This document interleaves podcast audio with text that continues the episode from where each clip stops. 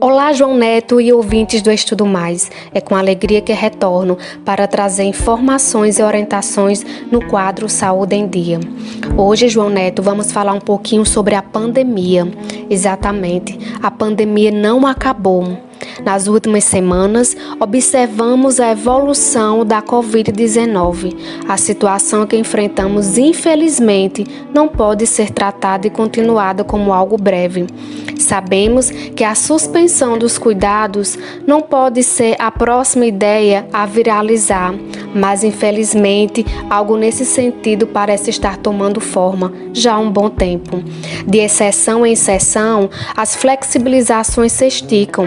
Alguns deixam a conveniência dar lugar ao negacionismo, optam por um atalho na expectativa de resgatar uma época na qual era permitido um nível maior de despreocupação, de contato com o outro. As aglomerações que observamos nos noticiários mostram que o hashtag ficar em casa perdeu a sua força. É evidente que cada um sabe o limite da angústia, do cansaço e esgotamento emocional decorrente do isolamento. Agora, apelar para o negacionismo nada mais é do que fechar os olhos para o que de fato estamos enfrentando e, de quebra, ainda complica ainda mais a situação. Angústia e sofrimento provocam resistência psicológica à doença. Muitas pessoas estão brincando com isso. É preciso saber que é necessário se cuidar. É preciso ter consciência, João Neto. Cada um pode fazer a diferença nesse momento tão difícil que estamos passando. Use máscara, lave sempre as mãos, não normalize os cuidados necessários que podemos fazer. Não se exponha tanto. Ao sair de casa, tome todos os cuidados, porque a pandemia não acabou. A mudança de comportamento, ela só existe depois da mudança de pensamento.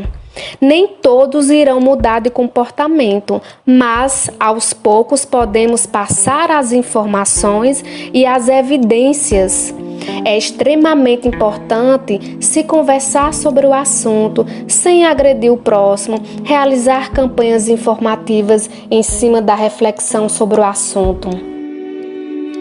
Então, João Neto, o que estamos vendo hoje é muito semelhante ao que vimos nas pandemias anteriores. O que nos torna diferente das anteriores é que é a primeira vez na história da humanidade que temos as redes sociais e a internet durante uma pandemia. Então, nesta pandemia, temos, né, todo um contato, ou seja, estamos todos conectados globalmente. Isso significa que a desinformação pode se espalhar muito mais rapidamente. Isso inclui informações úteis, mas também informações falsas que podem assustar as pessoas.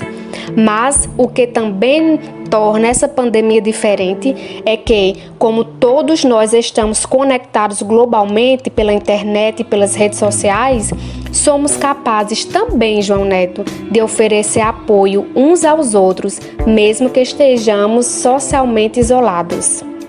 E aí, gostou desse tema? Vai lá no portal uiraúna.net e acesse o podcast com esse e outros quadros. Aguardo vocês lá. Abraço!